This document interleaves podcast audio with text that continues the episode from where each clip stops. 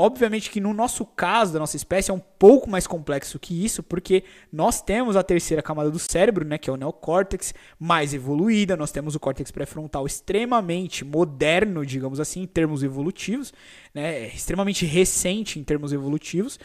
Porém, o ponto é o seguinte: em situações de perigo e de risco, não podemos, né? Nosso, nosso corpo sabe que se deixar o, o córtex pré-frontal cuidando dos cálculos, da computação necessária para definir e chegar a uma conclusão se há uma maior probabilidade de dar certo ou de dar errado se fizermos tais ações ou outras atitudes, nosso cérebro sabe disso. Então as amígdalas são responsáveis por manter nossa sobrevivência intacta. Então ela traz para ela atividade e nos faz reagir.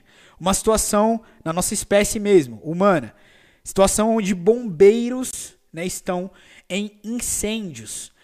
Relatos de diversos bombeiros já falaram, né, já mostraram que em situações como essa, eles não pensam, eles não conseguem, entre aspas, pensar. Simplesmente o instinto deles faz com que eles tomem as decisões de correr, se afastar do calor das chamas ou de montar um abrigo, né? E aí fica aquele conflito porque ao mesmo tempo ele tem que pensar estrategicamente, mas o corpo dele, as amígdalas, principalmente as amígdalas estão dando o comando para que o corpo dele simplesmente execute comportamentos instintivos, OK?